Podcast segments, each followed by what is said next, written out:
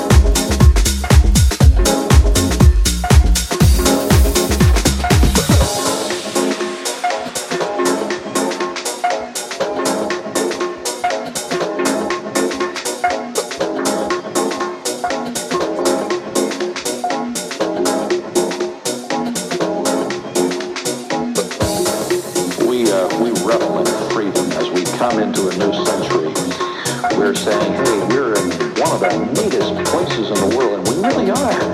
Freedom is a part, it's synonymous with for years and years and years.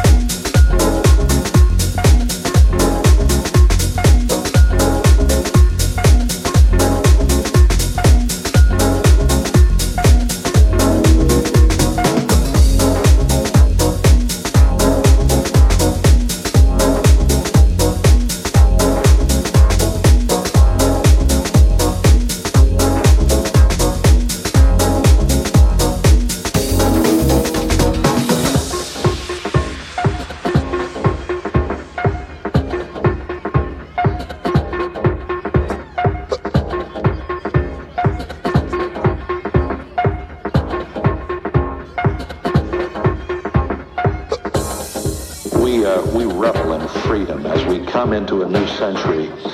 We're saying, hey, we're in one of the neatest places in the world, and we really are. Freedom is a part, it's synonymous with for years and years and years.